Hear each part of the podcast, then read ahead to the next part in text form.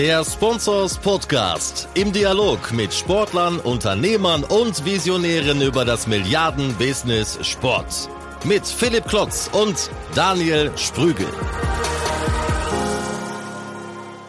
Hallo und herzlich willkommen zum 16. Sponsors Podcast. Schön, dass ihr wieder reinhört und dabei seid. Neben den Sportbusiness Highlights der letzten beiden Wochen gibt es heute wieder ein spannendes Interview, dieses Mal mit Marcel Jansen, dem ehemaligen Fußball- und jetzigen Multi-Entrepreneur. Und natürlich wieder einige digitale Updates von Daniel aus Berlin, der ja jetzt jüngst die letzte Woche auch nochmal ein eigenes neues Projekt gestartet hat. Daniel, wie steht's um deinen neuen Podcast mit der Deutschen Bahn, habe ich gehört. Ja, hi Philipp, schönen guten Tag. Ja, in der Tat, letzte Woche ging er los, der Mach's wie ich Podcast. Ich bin jetzt leider nur ein Single-Entrepreneur, was das angeht, aber echt ein cooles Projekt. Wir haben da zusammen mit der Deutschen Bahn mehrere olympische Sportler interviewt, unter anderem Timo Boll oder Chihan Yasala, auch E-Sportler, die halt eben ihren, über ihren Weg gesprochen haben zum Profisportler. Für mich auch als Sportfan überragend. Also es ist einfach immer fantastisch, was aktive Sportler zu sagen haben. Oder eben auch wie bei uns heute mit dem Marcel Jansen. Philipp, wie immer, starten wir mit deinen Top News der Woche. Was hat sich denn bei dir getan? Ja, bei uns hat sich in der Tat einiges getan. Vielleicht eine äh, Geschichte in eigener Sache. Der Spobis wird vom Kongress zum Festival. Also wir machen da eine Neuausrichtung des großen Branchenevents. BMW investiert weiterhin in Wintersport und die Brose Baskets knacken zur neuen Saison erstmals die 20 Millionen Einnahmegrenze. Sehr respektabel, äh, wie ich finde. Das sind meine drei News. Also Sprobis, vielleicht hat es der eine oder andere mitbekommen, das ist ja das große Event in Düsseldorf, wo wir in den letzten Jahren immer 2000 Menschen versammelt haben, rund um die Düsseldorfer Kongresshallen, um die wichtigsten Branchenthemen zu diskutieren. Das ist in den letzten Jahren ja über 2000 Teilnehmer äh, gestiegen. Wir glauben, nach 20 Jahren konsistentem Wachstum können wir jetzt hier nochmal einen drauflegen, äh, wollen uns weiterentwickeln, wollen uns neu ausrichten und ja, man könnte vielleicht in deiner Sprache zu sagen, wir wollen uns selbst disruptieren und zwar wir wollen nicht mehr nur ein Kongress sein, wir wollen zwei weitere Säulen mit hinzunehmen, einen eigenen Expo-Bereich und äh, Side-Events. Was meinen wir mit Side-Events? Beispielsweise Awards, eigene Networking-Veranstaltungen unserer Partner, aber auch Pre-Opener, Expo, Partys, also auch Spaß haben hm. ist weiterhin erlaubt und alles unter dem Motto für die Zukunft des Sports, dass wir dir entgegenkommen. Wir freuen uns auf den Spobis 2.0. Ich hoffe, viele kommen zu uns nach Düsseldorf und schauen sich das an. Wie gesagt, der Expo-Bereich, damit öffnen wir uns für eine ganz neue Zielgruppe. Während das Kongresstickets bisher äh, 1000 Euro gekostet hat, äh, sind da jetzt Ticketpreise im Expo-Bereich von 50 bis 100 Euro. Also Young Professionals und Entrepreneurs von morgen, Startups, kommt alle nach Düsseldorf zum Spobis. Wir wollen uns treffen und die Zukunft des Sportbusiness besprechen. Hm. Kann ich da schon Tickets kaufen? Ja, wir haben jetzt die Website gelauncht. Ab jetzt sozusagen kann, können Tickets erstanden werden. Top. Packen wir auch in die Show Notes einmal der Link. Wenn ihr mit dabei sein wollt, klickt doch mal drauf. So wird's gemacht. BMW, zweites großes Thema, geht einen Sonderweg. Viele andere große Sponsoren setzen auf Fußball, dann kommt Fußball und sonst nochmal Fußball.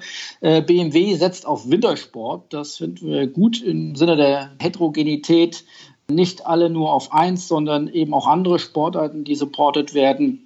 BMW hat gleich mit vier Verbänden verlängert, äh, langfristig. Unter ihnen der deutsche Bob- und Schlittenverband, äh, der Weltverband für Bob und Skeleton, der Weltverband fürs Rodeln und sicherlich der größte und, und der namhafteste Verband, äh, die IBU, der Biathlonverband. Allein hier dürfte sich um ein jährliches Engagement in Höhe von 2,5 Millionen Euro bewegen. Dort ist BMW unter anderem Titelsponsor des IBU Biathlon Weltcups und Presenting Sponsor der IBU Biathlon Weltmeisterschaft. Also wirklich sehr herausragende Rechte, die sich dort erworben wurden für, wie gesagt, insgesamt kumuliert für einen zweistelligen Millionenbetrag. Bei nicht allen Verträgen ist jetzt hier die Laufzeit bekannt. Wir gehen davon aus, dass um vier Jahre verlängert wurden die Verträge und äh, somit BMW sich auf Wintersport committet. Äh, drittes Thema, Brose Baskets knacken die 20 Millionen Umsatzgrenze. Das ist sicherlich äh, jetzt der Branchenprimus im Bereich Nachfußball. Der aktuelle Meister der letzten Jahre der Basketball-Bundesliga weist jetzt hier einen Sponsoring-Umsatz in dieser Saison von 16 Millionen Euro aus. Das ist wirklich sehr respektabel. Sicherlich mit einem großen Anteil auch von Brose selbst, aber dort sind in den letzten Jahren wirklich signifikante und sehr nachhaltige Wachstumsschritte vollzogen worden. Das freut, glaube ich, alle Sportbusiness-Interessierten sehr, dass eben nicht nur der Fußball im Wachstum weiter vorlegt, sondern eben auch die anderen Sportarten nachziehen. Äh, wer das nochmal genauer wissen will, beim Spobis Clubmanager am 13. November in Leverkusen spricht Rolf Bayer, der Geschäftsführer von Brose Barmberg. Äh, die haben nämlich noch viel vor zu dem Vortrag, den Zielmarkt vergrößern, wie Brose Baskets das Frankenland erschließen will.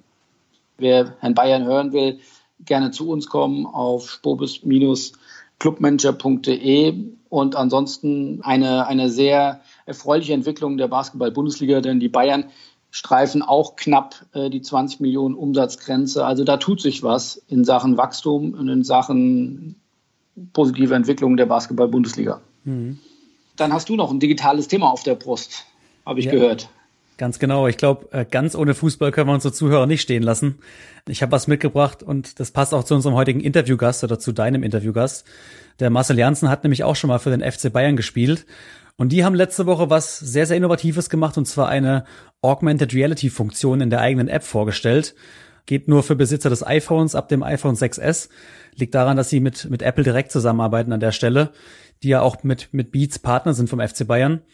Ich als Fan kann quasi in der App den Manuel Neuer oder Ian Robben an jeden beliebigen Ort der Welt stellen. Ob das jetzt bei mir im Büro ist, direkt vor die Allianz Arena oder wohin auch immer.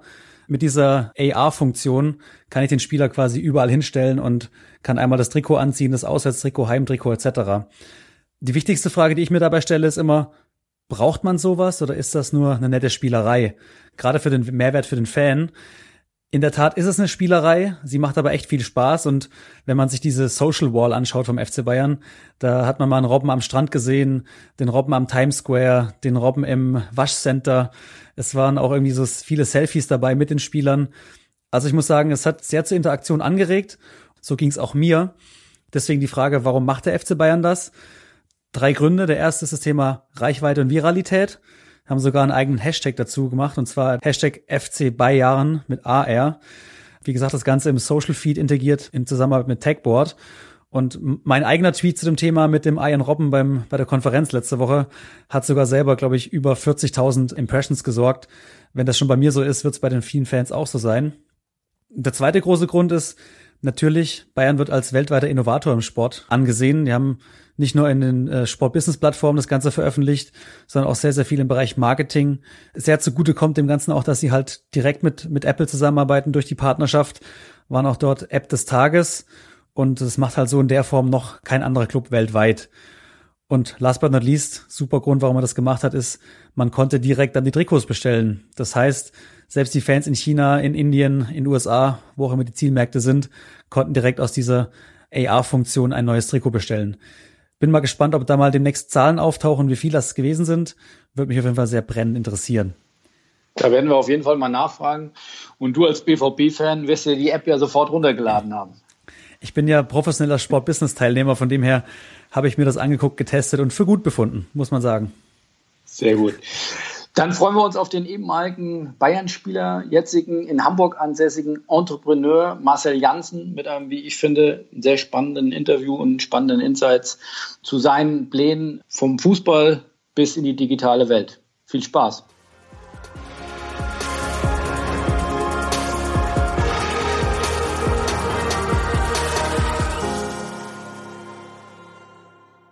Hallo Marcel, herzlich willkommen zum Sponsors Podcast. Schön, dass du mit dabei bist. Ähm, wollen wir gleich einsteigen? Ich denke, ich brauche unseren Zuhörern dich nicht lange vorstellen. Über, glaube ich, zehn Jahre sehr bekannter Fußballspieler, äh, in der Fußball-Bundesliga bei großen Vereinen, Borussia Mönchengladbach, im ruhmreichen HSV und auch äh, bei den Bayern gespielt, in der Nationalmannschaft äh, und hast aber früh deine Karriere beendet, ähm, 29 mit dem Ziel, vom Fußballer zum Entrepreneur zu werden. Warum hast du das gemacht? Was waren deine äh, Impulse, weil du gesagt hast, ich hänge jetzt die Fußballschuhe mit 29 schon an den Nagel? Ja, hallo erstmal. Ähm, wie so schön sagt jetzt mittlerweile Moin Moin. Moin Moin. Seit bei mir jetzt auch schon dann neun Jahren. Ja, es war jetzt keine Entscheidung, äh, ich höre auf mit dem Fußball und werde Unternehmer, also mit der Überschrift, sondern ähm, ich wollte mit dem Fußballgeschäft an der Stelle einen Schnitt machen, was ich über elf, zwölf Jahre gemacht habe, professionell und habe mich für den anderen Weg entschieden, das natürlich dann mit jungen Unternehmen zu tun hat, weil ich einfach gemerkt habe, dass da mein Herzblut dann hängt und ähm, mit 29 dann nochmal, weil es äh, zur damaligen Konstellation war es nicht möglich für meine Vereine, für die ich gespielt hatte, nochmal zu spielen. Gerade der HSV und auch Gladbach, die mir sehr ins Herz wachsen. Bayern München war auch eine sehr tolle Zeit, aber es war einfach nicht so lange. Es wäre jetzt nicht so authentisch, wenn ich sagen würde, 14 Jahre Gladbach und, und, und sieben Jahre Bundesliga beim HSV ist schon eine intensive Zeit. Und das hat mir immer Spaß gemacht. Es war mit Leidenschaft und dann kam halt zum ersten Mal die Situation in meiner Karriere, dass ich ablösefrei war. Was eigentlich das Beste ist. Und mein Berater der auch wie meine zweite Vaterfigur, muss ich immer dazu betonen, war, dann gesagt hat, Thomas, ich habe hier ein paar Sachen auf dem Tisch liegen. Oder habe dann um Gedenkzeit gebeten, da war ich schon leicht verwirrt. Äh, und kam dann halt mit dem Entschluss, dass ich meinem Herz halt nicht mehr folgen konnte, jetzt nochmal wieder ein anderes Emblem zu küssen, in zwei, drei Jahren irgendwie eine Emotion aufzubauen. Äh, mit Ende 29, Anfang 30 wurde ich dann. Welche, welche Angebote hattest du auf dem Tisch? Premier League gab es englische Clubs, es gab ähm, Portugal und Türkei.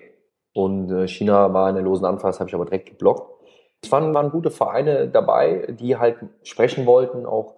Aber ähm, es war nicht nur so, dass nur Vereine gewesen wären, wo wegen Kohle, sondern es waren auch vielleicht coole Vereine dabei. Aber ich kenne das von mir, ich kenne mich selber, wie ich bin, wie ich lebe. Ich bin wirklich ein Fußballromantiker und ich versuche dort, wo ich bin, eigentlich komplett zu bleiben, eigentlich gar nicht zu gehen. Es gab Schnittpunkte in meiner Karriere, wo ich dann gehen musste. Das war damals bei Borussia Mönchengladbach nach 14 Jahren der Fall, weil es auch ach, viele Insights dann eben, wo man sagen muss, es wird Zeit, mal aus dem Wohnzimmer rauszukommen, sonst wird man nicht erwachsen. Und dann eben beim HSV war es dann nicht mehr ganz so schwierig, weil ich parallel halt durch das, was ich angefangen habe aufzubauen, mir so eine Begeisterung gemacht hat. Weil es ja auch Teamplay ist, mit jungen Menschen ein Unternehmen zu starten. Das kennt ihr auch. Das hat mich so mit, mit Leidenschaft erfüllt, dass ich gesagt habe, konsequent ist es jetzt wirklich, wenn ich an der Stelle jetzt, auch wenn es untypisch ist, und auch wirklich auf krass Geld verzichte, ja, und ich habe immer gesagt, bin ja nicht Schweinsteiger oder Lahm oder Poldi, da sagst du ja jetzt egal, ob die paar Millionen mehr oder weniger. Ähm, es hätte schon eine Relevanz gehabt, weil ablösefrei. Ich glaube, ich hätte über die Hälfte der Kohle verdienen können, was ich meine über über zwölf Jahre mir erarbeitet habe, ähm, weil es halt netto ist im Ausland. Aber das war halt nie mein Treiber. Und das habe ich gesagt. Ich also will, ein sehr signifikanter Millionenbetrag. Ja, definitiv. Und dann halt eben nicht, was man ja gerne tut in Deutschland, brüderlich teilen, sondern eben netto. Aber Geld war nie mein Treiber. Und ich war früher schon reich, auch als wir in 60 Quadratmeter gewohnt haben mit meinen Eltern, weil wir nicht Geld bestimmen lassen haben, ob wir glücklich sind. Weil ich glaube, in Deutschland, wenn man den Arsch hochkriegt, hat man gute Chancen, ein vernünftiges Leben zu führen. Der Flachbildschirm einen halben Meter größer ist oder nicht. Am Ende haben wir alle einen. Und habe das Auto bei dem vollen Verkehr, ob ich 3000 PS habe oder ein Polo mit 60 PS, der kommt auch an und auch nicht später ne, in der Innenstadt. Auf der Autobahn ist sind auch nur Baustellen, das ist auch alles mit 130 gekennzeichnet. Also ne, man, man, also damit habe ich mich halt viel auseinandergesetzt. nee, konsequent ist es, weil der Fußball mir dazu viel zu wichtig ist, als mich jetzt irgendwie wirklich so ein bisschen zu verkaufen. Was ich dann auch zum Glück nicht musste, weil ich ja zwölf Jahre mir, mir was erarbeitet habe mit meinem Team, also mit meiner Familie, meinen, mit meinen Leuten, in meinem engen Kreis, dass ich diese Chance hatte, auch dann eben in diesen Weg zu gehen. Und gegangen bin ich den letzten Endes auch vor allem nicht nur, weil mir das auch klar viel Spaß macht, sondern weil ich wusste, ich lerne pro Tag tausendfach weil ich hatte große Trainer. Ich hatte, ja, es wäre immer noch mehr gegangen. Man wird noch mal woanders in der Premier League oder woanders vielleicht, vielleicht noch mal einen Titel zu. Klar, aber am Ende hatte ich somit die größten Trainer und ich wusste nicht, wer mir noch was beibringen will. Ich mache seitdem. Wen hattest du als Trainer alles? Jupp Heinkes, Ottmar Hitzfeld, Jogi Löw, Jürgen Klinsmann, äh, Van Marwijk, Dick Advokat äh, und, und, und, und, und. Das ist dann am Ende das Fußballgeschäft immer gleich. Es entwickelt sich immer ein bisschen, aber nicht mehr also dann gibt es, man spielt die Viererkette, man spielt das aber dann ein bisschen so, dann gibt es mal den klassischen Mittelstürmer, der wollte dann mal wegdiskutiert werden, dann kam er wieder. Also es gibt Nuancen, äh, die sich natürlich, dass es immer athletischer wird und schneller wird, aber ich hatte so eine gute Schule, dass ich wusste, okay, das sind Nuancen, die mich nochmal weiterbringen. Ich hatte aber auch Respekt davor, kriege ich denn auch einen Trainer, der mich weiterbringt? Und es war für mich nicht mehr so, dass ich das Gefühl hatte, nach den 85 Trainern, die ich hatte, ja, dass da jetzt nochmal der kommt, wo ich sage, bumm, weil der wäre vielleicht nur noch bei Real Madrid gewesen oder bei, bei Man United oder keine Ahnung. Und das war dann auch nicht zur Debatte. Und dann habe ich gesagt, nee, das andere, da hänge ich so dran. Und ich lerne, wie gesagt, tausendfach. Und das brauche ich für mein Leben, weil die Welt da draußen hat ja nicht auf uns Fußballer gewartet, bis wir mal die Karriere beendet haben. Und ich wollte mit 35 nicht anfangen bei Null und bin dann Mitte 40 und hab zwar vielleicht, ist ja, also das glaube ich auch, viele sagen ja immer in Deutschland, ja, dann sind die alle pleite, manche. Nee, ich glaube sogar, dass viele gar nicht mehr so pleite gehen können, weil sie auch ein bisschen vernünftig sind. Es ist gar nicht das Geld das Problem, sondern es ist ja, du bist ja Leistungssportler und es ist die Aufgabe, die du bekommst, nicht mehr da ist. Du wirst dir als Leistungssportler dein ganzes Leben, mit vier Jahren habe ich angefangen, kriegst du Feedback anhand, wie deine Leistung war. Deshalb machst du Leistungssport. Dann bist du 35, wenn du Glück hattest und so lange spielen konntest oder überhaupt, ich habe über zehn Jahre, also elf, zwölf Jahre, das ist schon über auch wenn ich 29 war. Wenn du das schaffst, ist schon super. Nur dann bist du immer noch jung. Und dann fängst du bei Null an und für was wirst du dann eben dein Feedback kriegen die nächsten 30, 40 Jahre? Es geht mir nicht darum, dass dann die Medien schreiben, super erfolgreiches Projekt oder ah, gescheitert. Scheitern gehört dazu, habe ich gar keine Angst vor. Es interessiert mich nicht. Aber Feedback aus meinem Umfeld und mit meinen Partnern, mit den Angestellten, kleine Ziele zu erreichen. Das ist Feedback schon für mich. Wir hatten eine Idee, jetzt ist das da, geil. Okay, das ist gut, das ist nicht so gut, arbeiten wir dran. Und das ist halt ein Input, der geht nur, wenn du, wenn du wirklich einen harten Cut irgendwann machst. Weil das Leben ist ein ganz anderes danach. Also du sagst gerade harter Cut. Im Podcast 7 habe ich mit René Adler gesprochen, der jetzt ja auch sehr unternehmerisch denkt, in Torwart-Handschuh-Firma Titan äh, investiert hat und sich da auch einbringt, der das ja jetzt parallel macht. Der macht ein unternehmerisches Tun, studiert, glaube ich, noch parallel auch BWL und äh, spielt aber parallel noch weiterhin Profifußball, jetzt bei Mainz 05. Du hast dich dagegen entschieden. Er sagte übrigens auch im Podcast nach dem Motto, äh, ja, der Marcel, der hat ja auch vor und nach dem Training eigentlich nur noch telefoniert, der war ja damals schon mehr Unternehmer. Also für dich war klar, das geht nur das eine oder das andere. In meiner speziellen Situation, ich finde das ist auch nicht vergleichbar, da ich ja auch lange Jahre parallel gefahren bin, finde ich super. Und gerade René war oft mein Zimmerkollege. Wir haben uns stundenlang über alles unterhalten und manchmal auch eben was gut war, nicht über Fußball. Deshalb sage ich ja, es lenkt ja keinen ab die Vereine oder manche so Trainer haben dann immer, oh, der konzentriert. Ja, aber muss er dann jetzt dann viermal die Woche beim Italiener sitzen und zu Hause dann 17 Stunden Playstation spielen in der Zeit, die dann frei ist, oder darf er mit Leuten reden und mal über eine Idee nachdenken? Deshalb powert er sich ja jetzt körperlich nicht aus, sondern er gewinnt ja eher so wie ich. Mich, mich hat das gerettet. Ich hätte schon viel früher aufgehört sonst. Weil Fußball war mein Hobby. Und das habe ich jetzt wieder. Und das Geld hat mich nicht versaut. Ich hätte, Fußball war mein Fußball. Und dadurch, dass ich die anderen Sachen gemacht habe, konnte ich, glaube ich, überhaupt so lange spielen. Sonst hätte ich schon früher gesagt, nee. Weil es ist ein Business. Funktionierst du morgen nicht, kommt der nächste, bist du raus. Interessiert sich auch kein Fan mehr für dich. Also es ist nicht alles so rosa-rot, wie sich das alle malen. Und ich bleib trotzdem Romantiker, egal wie viel Ablösesummen äh, fließen im Fußball. Aber mir muss auch keiner erzählen, ähm, in der Bezirksliga, da wechseln sie wegen 50 Euro. Ja, das sollen sie auch nicht tun.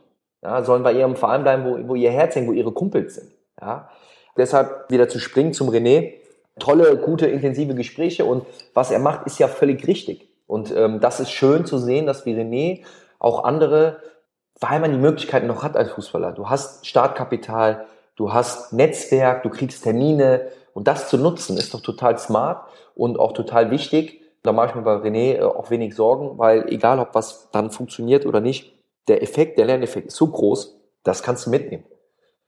Das ist jetzt rund zwei Jahre her, seitdem du aufgehört hast, zweieinhalb. Ja, zwei, äh, zwei, ja. Du warst ja alles andere als untätig. Sag mal, was hast du bisher alles angestoßen? Wir sind jetzt gerade bei dir in deinem eigenen Laden hier, Sanitätshaus ja. für Spitzensportler und aber auch für allgemeine Menschen, äh, die sich sportlich helfen lassen wollen. Was hast du sonst noch angestoßen? Welche Businesses? Also wir haben, um das halt zu bündeln, es hört sich dann immer viel mehr an, als es dann ist. Wir haben letzten Endes eine kleine Beteiligungsgesellschaft. Die Beteiligung hält zum Thema Sport, Lifestyle, Gesundheit. Schrägstrich, es gibt zwei, drei digitale Themen. Ein digitales Thema, das ist noch nicht spruchreif, das ist meine Idee, die ich irgendwann hoffe, auf den Markt bringen zu können. Und dann noch zwei kleinere Beteiligungen in digitalen, äh, zwei digitalen Apps, die aber jetzt nicht ganz fernab eben von diesem Themenbereich Sport Lifestyle eben auch sind, die es schon gibt und die zu nennen sind, sind das Sanitätshaus hier in, in Hamburg, Renovatio, es hat eigentlich einen ganz einfachen Grund. Hilfsmittel sind extrem wichtig, ja, gerade Einlagen. Und ähm, wir wollen die Menschen wieder auf Augenhöhe bringen. Bei uns kriegt jeder das Produkt, was äh, Miro Klose während seiner Karriere hatte. Pizarro und Handballer, Hockey, wie sie alle heißen, gibt hier für jeden. Kostet deshalb auch nicht viel mehr. Die Kassen unterstützen das. Man hat als Kassenpatient minimale Zulagen für eine individuelle, top vermessene Einlage. Äh, zahlt man 25 Euro. Die Einlage hat einen riesen Wert. Das ist nur ein Thema. Füße sind unser Fundament. Warum Sanitätshaus? Weil wir einfach gesund bleiben wollen und wir denken präventiv hier und es ist hier nicht äh, schwarz und weiß und, und der Rollator fährt einem entgegen oder die hauptfarbenen Kompressionsstrümpfe. Es gibt mega geile Kompressionsstrümpfe und erstens Einlagen und Kompression hat nichts mit dem Alter zu tun. Völliger Blödsinn. Und Menschen sind leider nicht informiert und bewusst manchmal nicht informiert. Und wir informieren Menschen und sagen, das ist gut für dich, das kannst du machen und werden halt nicht wie bei, bei Ärzten nach, nach einer Minute dann mit einer Packung Tabletten aus dem Zimmer gebeten, beziehungsweise warten drei Monate auf einen Arzttermin. Das ist halt dieses Deutschland, wir denken krank. Wir denken immer gesund, dann wirst du auch weniger krank. Nur dafür musst du dieses Ding aufbrechen, was man auch mit Sanitätshäusern verknüpft. Damit verknüpft man keine Gesundheit. Und das haben wir aufgebrochen, sehr, sehr gut und erfolgreich in Mönchengladbach gehen jetzt hier in Hamburg äh, gute Wege, haben äh, eine kleine Kooperation mit der Allianz schon gemacht, einen Gesundheitstag, sind für alle Hobbysportler, die Towers, Basketballer waren bei uns, werden alle vermessen. Also sie kriegen die gleichen Produkte wie die Nationalspieler und andere und das ist wirklich alles bezahlbar. Das ist das Thema äh, Sanitätshaus. Das andere Thema ist ein Riesenthema, wo ich auch versuche, nur mein Wissen auch weiterzugeben, Möglichkeiten zu schaffen, ist das Thema Essen.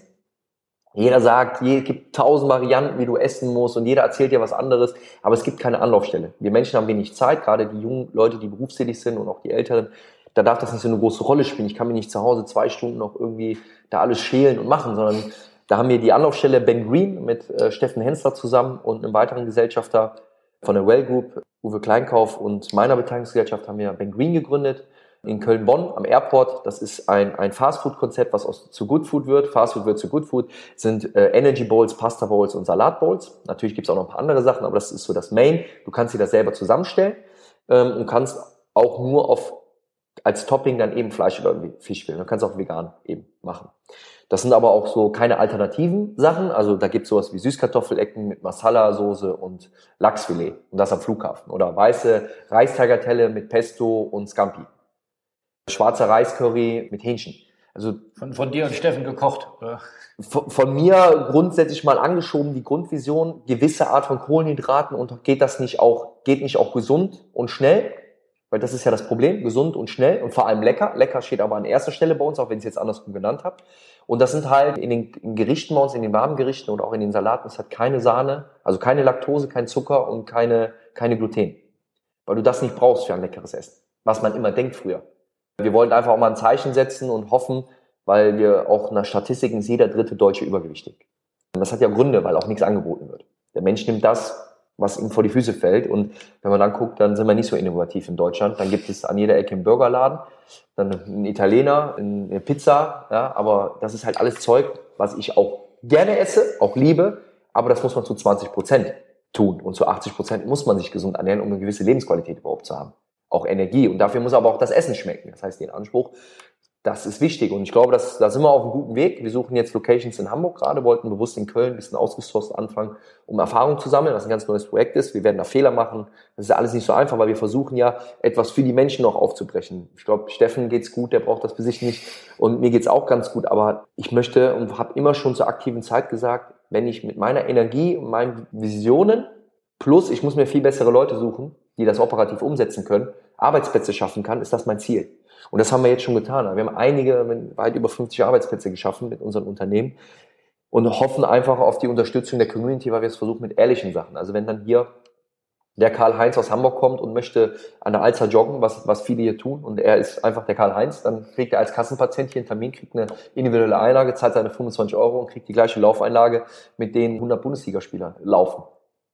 Das macht Bock, das hat bei mir auch alles gekillt ähm, und genau bei den anderen Projekten, weil das so für mich so von der Glaubwürdigkeit und mein, meinem Herz einfach so dahinter steht. Und gerade die digitalen Themen sind natürlich äh, also ein, ein Thema, äh, was du nicht aus dem Sack lassen kannst, zwei Beteiligungen im Digitalbereich, äh, die Geschichte mit Steffen Hensler und eigenes Sanitätshaus. So ja. eine ganze Menge. Und Jim Junkie, nicht zu vergessen, ein erfreuliches Startup, wo ich nicht die Vision hatte und nicht Mitgründer bin, sondern früher Investor, ja, hier aus Hamburg. Jim Junkie, ein Online- Modelabel geht gerade richtig gut ab für den Zeitpunkt. Ich hoffe, da sorge ich für, dass die Jungs weiter so auf dem Boden bleiben, weiter so performen. Also macht Spaß. Sie machen halt äh, coole Sportklamotten für den Gym, aber alles rund um auch diese neue Generation, die gerne kocht, die sich gesund ernährt, einfach einen coolen Lifestyle pflegen. Um einfach eine alternative Marke auch nochmal zu schaffen. Neben dem klassisch etablierten ist das halt nochmal eine andere Generation.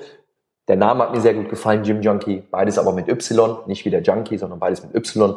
und finde ich, hat auch viel Potenzial, um irgendwann aus, außerhalb der Türen Deutschlands mit dem Namen und dem Lifestyle nochmal den Weg weiter zu, zu finden. Und da unterstützen wir auch extrem. Also die sind ein erfreuliches Startup aktuell. Wie darf man sich das vorstellen? Also eine Handvoll an operativen oder Investments, sowohl finanzieller, aber natürlich auch vor allem gedanklicher Art. Wie handelst du das? Wie musst du dich operativ einbringen? Hast du da überall deine Leute? Hast du dir Selbstmanagement beigebracht? Wie, wie läuft das? Also bei mir ist es so, also die Beteiligungsgesellschaft besteht aus drei Leuten mit mir natürlich in vorderster Front und zwei ganz wichtigen Partnern. Das ist einmal mein Finanzberater, den ich habe, seitdem ich 17 bin, der das ganze Controlling, Finance äh, macht. Und der andere Partner äh, ist Steuerberater und Wirtschaftsprüfer, hat beide Examen gemacht, um einfach dieses auch zu strukturieren, ja, weil es muss ja auch gebündelt sein, es kann nicht überall rumfliegen, man muss Sachen bedenken, man hat ja auch Verantwortung und deshalb ganz wichtig, dass ich diese zwei Partner habe. Das ist das eine und wie funktioniert sowas? Es gibt halt auch oft so, dass wir nicht nur klassisch Investor sind, sondern wir haben halt eigene Ideen mit, mit angeschoben, sage ich mal. Ich brauche nicht sagen, ist meine Idee, das ist Quatsch. Ich habe mit angeschoben, Ben Green, wusste, ja, aber da ist meine Grenze. Habe ich gesagt, wen aus Deutschland kannst du nehmen, der glaubwürdig ist, der für gesundes Essen steht und auch so aussieht. Gibt es jetzt nicht so viele Köche, ja, auch wenn ich die alle mag und alle schätze, aber die sehen auch alle so aus, wie sie kochen, ja. Auch wenn die jetzt ein bisschen beleidigt sind, äh, ist halt die Wahrheit, ja. Dann ist Steffen hängen geblieben und dann versuche ich, okay, wer ist der Nächste auf dem Weg, der mir helfen kann, dass es überhaupt einen Ansatz von Chance hat. Und das ist das, was wir tun. Das heißt, eine Vision, ein Team zusammenstellen und versuchen zu sehen, wie baue ich das auf, damit es eine, eine Chance hat, eben zu wachsen. Und dann gibt es auch klar, also Investments dann halt in, in ein Startup und das funktioniert halt so, dass wir von der Beteiligungsgesellschaft auch kein eigenes nochmal mehr Angestellte haben, sondern sind wir drei, weil die ja das Backoffice schon mitbringen und bieten unseren Startups natürlich da auch Hilfen an, bei Businessplänen, bei Steuerberatungsthemen oder steuerrechtlichen Themen. Ist auch kein Muss, wir zwingen kein Startup dazu. Manchmal ist es auch so, dass dann schon andere da sind, weil es auch größer ist und dann hat man eine gute Partnerschaft. Und meine Aufgabe liegt eigentlich so dann ähm, dafür zu sorgen, dass die, die Grundvisionen, die mal entstanden sind, auch ihre DNA beibehalten und da einfach als Netzwerker, Vertriebler dann auch unterwegs zu sein. Was glaubst du, wie, wie groß können diese Ideen werden? Also äh, wenn du sagst, wir in Köln jetzt ein Restaurant, äh, wir suchen jetzt in Hamburg, wenn jetzt mal ein großes Beispiel Vapiano oder so anguckt, äh, da sind ja auch große Finanzinvestoren dahinter, die sagen, wir deklinieren das jetzt durch, Motel One, wir deklinieren das jetzt durch und gehen da von Stadt zu Stadt, hauen da unsere Flagge rein. Wie ist da euer Plan? Die Vision und die Ziele sind schon, dass man sagt, okay, man macht zwei, drei bis fünf eigene Läden und will so eine DNA festigen, will auch zeigen, dass das Projektkonzept äh, funktionieren kann um es dann auch als Franchise auszurollen.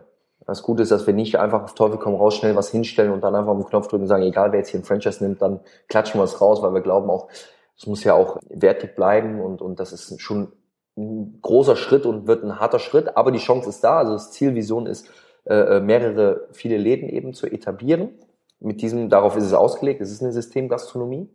Das ist das eine. Bei den Sanitätshäusern gibt es auch, nicht ganz so extrem, aber gibt es auch die Möglichkeit, diese Sachen zu skalieren. Also soll auch noch weitere Sanitätshäuser geben. Könnte sein, äh, wenn es für uns passt und wenn, wenn, wenn wir merken, einfach auch die, die jungen, so wie jetzt in Hamburg, jungen Ärzte und so sagen, okay, das, was Leistungssportler gut genug ist, das möchte ich meinen Patienten auch zur Verfügung stellen, was eigentlich naheliegend ist, aber dann immer noch nicht so in der Branche, wie man das denkt.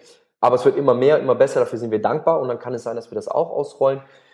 Und man muss auch so ein bisschen sehen, du hast es gerade angesprochen, Vapiano ist jetzt ein gutes Beispiel äh, mit einer anderen DNA, einer anderen Idee, aber die dann große Investoren bekommen haben. In Deutschland haben wir so ein bisschen das Problem, dass äh, die viel gerne in Steine investieren, aber nicht in Unternehmen, in Innovation, ja, weil sie immer nur ganz sicher investieren wollen. Das ist in Amerika halt ganz anders. Ja, und da hoffe ich, dass, dass wir Sachen schaffen und dass es Bewusstsein, gerade die Stadt Hamburg, und gestern mit dem Oberbürgermeister Scholz eine Podiumsdiskussion gehabt, der das nochmal bestätigt hat, dem ich mich auch lange unterhalten habe, dass man versucht, auch da mehr Sensibilität zu schaffen und auch mehr Risikofreude haben, um zu scheitern.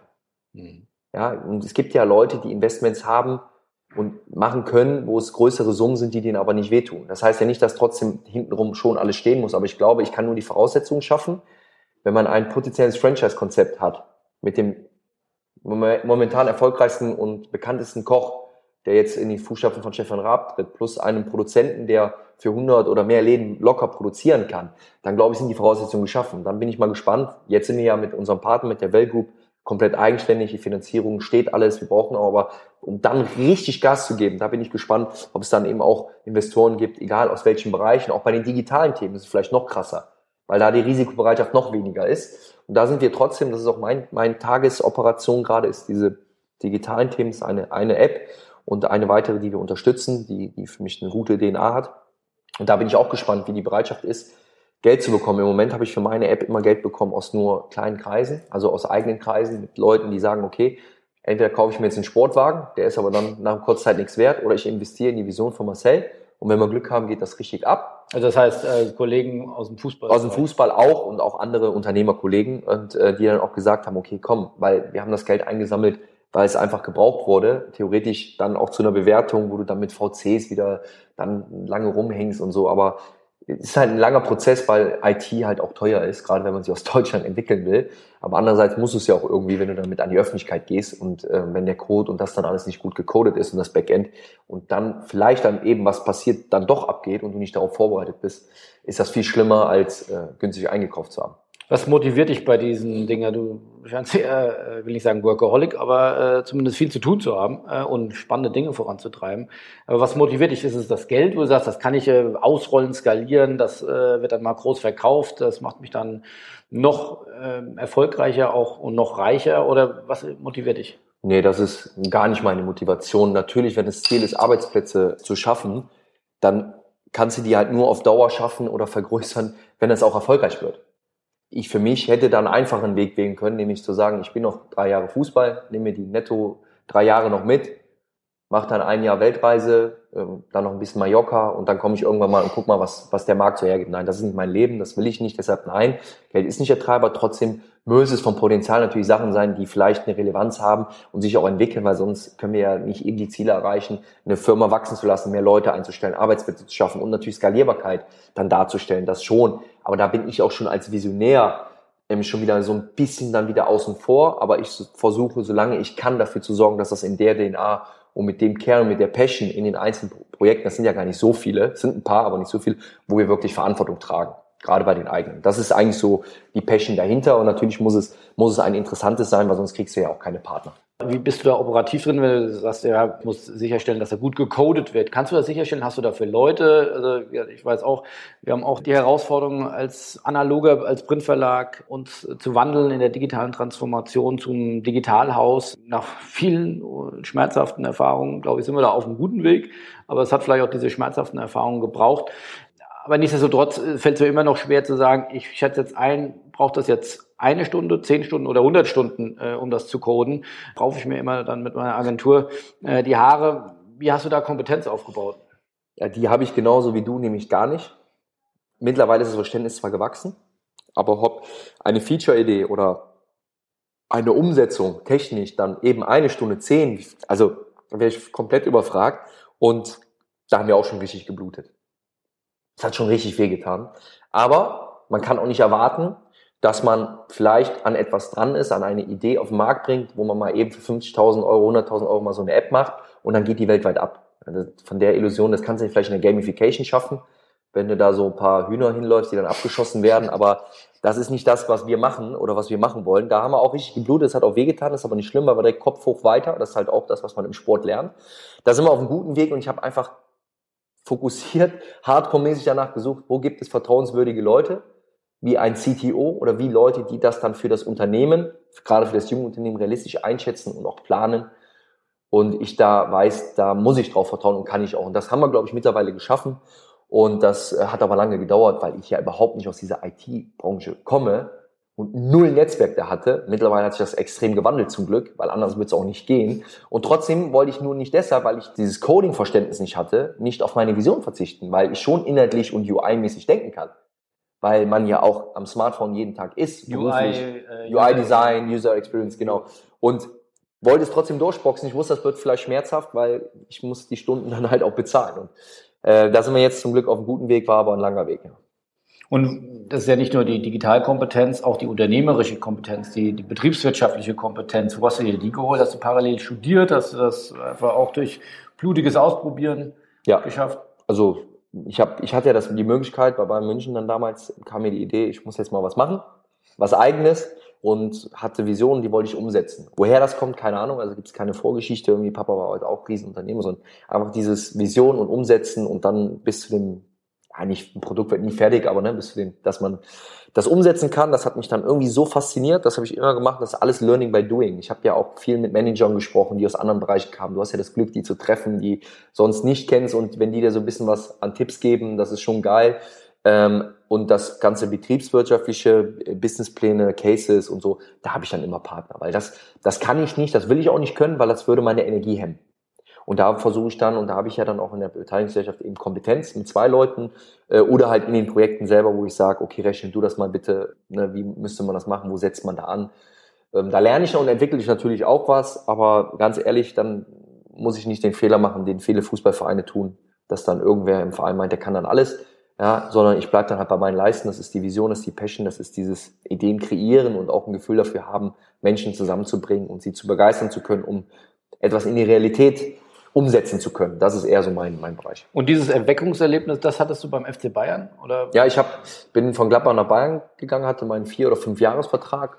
Zum Glück sehr gut dotierten Vertrag, aber genau da stellte sich die Frage in meinem damaligen Haus außerhalb von München in Eying, saß ich im Büro, ich wusste nicht mal, warum ich ein Büro habe, aber ich hatte eins, saß da drin äh, und habe gedacht, okay, war es das jetzt? WM im eigenen Land, spielst bei Bayern München mit Luca Toni, Klose, Ribéry, Schweinsteiger, Lahm, Putolz, wie die alle heißen, ja, mega gute Jungs, geil, mit Hitzfeld als Trainer. Ich habe auch gespielt, ich war einmal drei Monate verletzt und bin dann Meister geworden. Und denke ich, aber war es das jetzt irgendwie so? Was, was mache ich denn? Das Leben ist doch noch, ich bin doch noch jung. Das waren jetzt nur zwei Jahre meines Lebens vom, vom Gladbacher Fohlen zum Nationalspieler nach Bayern München. Das in zwei Jahren oder zweieinhalb Jahren. Und dann denke ich mir so, aber es kann ja nicht sein, das Leben danach ist ein anderes. Ich weiß auch nicht woher, weil ich kenne das aus meinen Eltern, die eben vier Uhr morgens zur Arbeit mussten und äh, die Knochen hinhalt gehalten haben, ohne zu mosern aber, nicht wie die typisch Deutschen alle am Jammern sind trotzdem Herztabletten schlucken mussten, weil meine Mama hat bei Aldi äh, den Gabelstapler gefahren, mein Papa bei Kaisers Tengelmann, wusste ich, das Leben kann auch anders. Und wo begeistere ich mich denn jetzt neben dem Fußball? Weil ich wusste, Trainer, glaube ich, will ich nicht werden.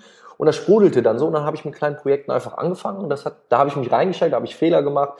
Dann habe ich aber immer nur entschieden, war das ein Fehler, weil das Produkt nicht ankam, weil die Idee scheiße war, oder war es ein strategischer Fehler? Und meistens waren es tatsächlich nicht die Idee, die scheiße war, sondern es waren strategische Fehler von Sachen, die du einfach als junger Mensch noch nicht wissen kannst, wenn du nicht aus der Branche kommst. Diese wurden dann korrigiert oder es gab einen zweiten Weg, also ne, gab da mal eine, eine Poker-Plattform, die wir als Charity-Modell gebaut haben, wo die Leute dann spenden konnten und die, die Trikots von Profis gewinnen konnten, von Müller, Neuer, und Özil, die man nirgendwo kaufen konnte. Und dann haben wir das Geld aber eins zu eins alles gespendet. Und vermarkten wollten wir dann die Seite, um unser zumindest Geld reinzuholen für die aufwendige Seite, die wir programmieren lassen haben für, ich glaube, 150 oder 200.000 Euro. Probleme wir sind auf den Markt gegangen, haben es gelauncht. Ich hatte keine Ahnung von Backends oder von irgendetwas.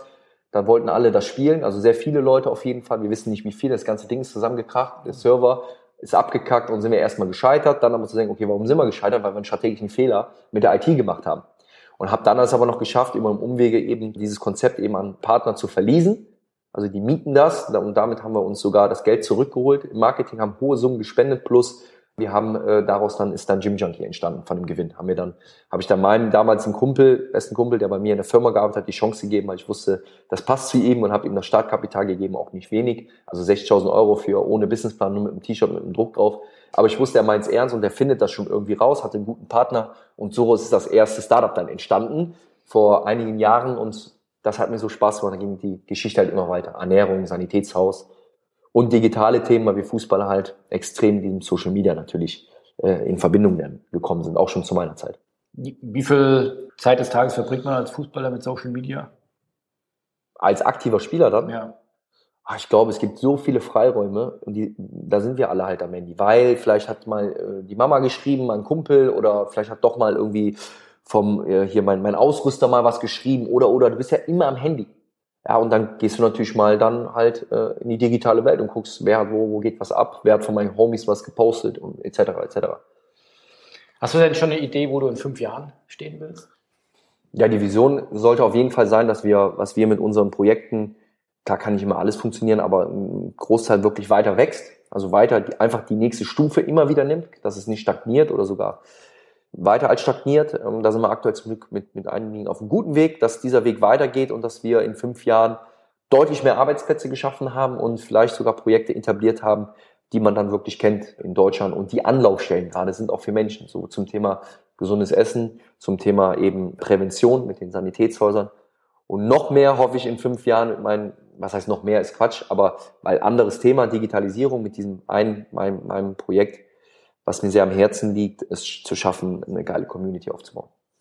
Da haben wir eben im Vorgespräch drüber gesprochen, vielleicht schaffen wir das sogar gemeinsam, dass wir das beim, beim Spobis launchen am 30. 31.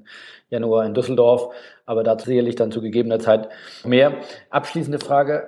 Hast du Lust oder einen klaren Plan, ob du irgendwann mal wieder in die Bundesliga zurückkehren willst als Manager? Was eben auch gesagt, oder angedeutet, die machen da nicht alles richtig, die machen auch äh, ganz schön viel Fehler. Glaubst du, du willst dich da wieder einbringen mit den Learnings, die du jetzt auch abseits des Platzes gemacht hast, im, auch im Bereich digital, aber auch im Bereich Unternehmertum? Hättest du das Lust, auch mal wieder in die Bundesliga mit einzubringen?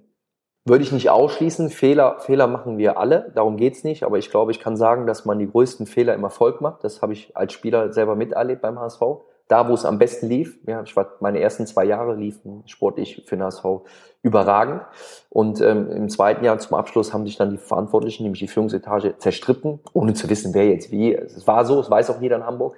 Und das war in einem absoluten Erfolgsfall. Und ab da ähm, hat man halt im Erfolg den großen Fehler gemacht, woran der Verein heute noch knabbert. Ich glaube, die große Kunst ist nicht Fehler zu machen, die machen wir alle, äh, sondern ist es Fehler zu erkennen, sich Leute an Bord zu holen, wo wir wissen, die haben an der Stelle die Kompetenz, die es da braucht und da miete ich mich auch nicht ein, weil dafür habe ich den und dem vertraue ich. Und ähm, ich glaube, das schaffen halt dann auch nicht viele Fußballvereine mit so vier, fünf Leuten, die einfach dann versuchen, wegen der Marke, nicht wegen sich selber, so einen Verein eben aufzubauen. Und deshalb würde ich das nicht ausschließen, in irgendeiner Funktion da mal wieder aktiv zu werden. Hat bei mir null Eile, ist auch nicht mein, mein Matchplan. Ja. Wenn das passt, ähm, ich bin, wie gesagt, dann ähm, nicht abhängig. Bei mir hat das immer dann auch mit Passion und Herzensangelegenheit zu tun, wenn ich mich für irgendwas einsetze. Dann muss aber das Gefühl haben, dass da mehr Leute drumherum sind, die es wirklich wegen der Sache machen und nicht das andere in den Vordergrund stellen, die Karrierechance oder, oder eben den dicken Vertrag. Ähm, dass alle Geld verdienen können und müssen und sollen, ist ja auch alles normal.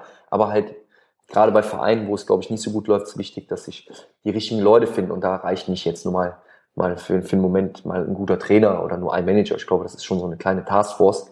Und wenn ich da irgendwo einen Platz finden könnte in so einer Taskforce, in irgendeinem Verein oder in irgendeinen anderen Sachen, das macht Sinn, würde ich das nicht ausschließen. Und Thema die Erfahrung, die du gemacht hast, auch zu teilen, wenn du lebst äh, in der digitalen Welt, auch anderen jungen Spielern zu teilen werden zu lassen. Ähm, ich glaube, ich finde das sehr beeindruckend, wie du dich da, was du da jetzt auch preisgegeben hast oder welche Erfahrungen du gemacht hast und wie reflektierst du darüber erzählt hast. Ist das nicht auch eine Sache, die man vielleicht auch jungen Spielern weitergeben könnte, wo man sagt, eine neue Art vielleicht auch der Spielerberatung? Da könnte ich mir vorstellen, junge Menschen oder auch Eltern, die sich sowas anhören, die sowas lesen, sagen, also in die Obhut würde ich auch gerne mal meinen Jungen geben. Ist tatsächlich etwas, was wir logischerweise aufgrund auch der Kernkompetenz der, der meiner, meiner Partner, die nämlich gerade auch in diesem Backoffice-Bereich sehr viel machen, ähm, und auch erfolgreich machen, also für die Sportler, ist das auf jeden Fall ein großes Thema. Bewusst habe ich das und schiebe das noch und werde das auch noch weiter schieben, weil ich gesagt habe, ich will selber noch mehr on top sogar auf dem, was ich habe, Erfahrungen sammeln, noch reifen, vor allen Dingen in diesen anderen Bereichen. Dann kann es tatsächlich mal interessant werden, ein etwas anderes Konstrukt aufzusetzen, ähm, gerade mit jungen Fußballern, aber auch Schauspielern, Sängern, Models, so eine Planung zu machen, wo es wirklich darum geht, eine 360-Grad-Beratung irgendwie anzubieten und mit dem Schwerpunkt äh, gerade Sozialkompetenz, weil ich glaube, die ist ja am Ende dafür verantwortlich, ob wir glücklich sind oder nicht. Und das hat auch dann mit den Leistungen zu tun. Und ich glaube, der Ansatz, der wird komplett unterschätzt. Es geht nicht nur um dicke Verträge zu machen, das können auch andere Berater. Wenn ein Spieler gefragt ist, glaube ich, ist das jetzt nicht so das große Hexenwerk. Aber alles andere, und das ist viel wichtiger, da würde ich sogar, und habe die These aufgestellt, es hätte sogar sein können, dass ich, wenn ich einen anderen Berater als den Gerd van Bruch gehabt hätte, vielleicht die eine oder andere Mark mehr verdient hätte, vielleicht sogar deutlich an manchen Stellen, hätte ich niemals ausgetauscht, weil ich habe sehr gut verdient und ich habe einen sozial kompetenten Berater gehabt, der eine zweite Vaterfigur war. Das ist kein Geld der Welt wert, um das zu tauschen, weil ich habe ja trotzdem super verdient, der hat mir auch gute Verträge gemacht, aber der nicht darauf aus war, alles auszuquetschen. Er gesagt hat, Junge, was willst du denn? Und ich verstehe dich und mach das nicht und mach das. Und man war in einem engen Austausch, auch mit einem guten Timing, ja, gerade nach Niederlagen oder so. Das ist viel wert. Und ich glaube, da äh, hat die Branche noch richtig was aufzuholen, vor allen Dingen, was geht, die Jungs, die sie beraten, auch auf das Leben nach dem Fußball vorzubereiten. Und da ist ja eher so, gut, dann ist er endlich von der Liste, dann nehme ich den nächsten. Und das ist schon ein Thema, mit dem wir uns befassen. Aber es muss auch authentisch und gut sein. Und wenn, dann will ich es auch richtig machen. Und im Moment werde ich für mich selber gebraucht in meiner großen Vision, diesem einen digitalen Projekt. Und das kann halt auch noch eine Zeit dauern, bis dann irgendwann bessere Leute kommen, die es vielleicht übernehmen, weil sie einfach besser sind als ich, um diese Vision noch weiter zu spinnen und größer zu machen. Weil es geht ja immer um die Sache und nicht um den, der dahinter steht. Und geht es vielleicht auch ein Stück weit, aber halt irgendwann geht es um die Sache. Und das, das, da, da habe ich Spaß dran und dann könnte das eine gute Option werden, auch mal irgendwann über eine andere Sache nachzudenken. Da haben wir auf jeden Fall Dutzende von Aufhängern dann nochmal zu sprechen. Das freut mich sehr. Hoffentlich dann schon bald auch äh, beim Spobus. Aber schon mal ganz herzlichen Dank für die Einblicke und dann sind wir sehr gespannt, was es mit dem digitalen Projekt auf sich hat. Vielen Dank, Marcel. Vielen, vielen Dank. Danke auch.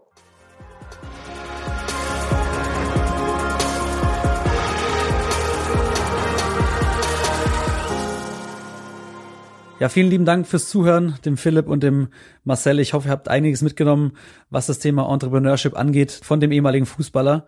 Jetzt am Ende noch ein Hinweis, wenn ihr die Sport Business News nicht nur alle zwei Wochen wollt hier im Podcast, dann folgt doch Sponsors am besten auf Facebook oder auf Twitter. Link dazu findet ihr auch hier in den Show Notes. Und ansonsten würde ich sagen, hören wir uns wieder in zwei Wochen, dann mit einem nächsten spannenden Interview. Philipp, ich wünsche noch einen schönen Tag. Bis zum nächsten Mal. Mach's gut und ciao, ciao. Tschüss.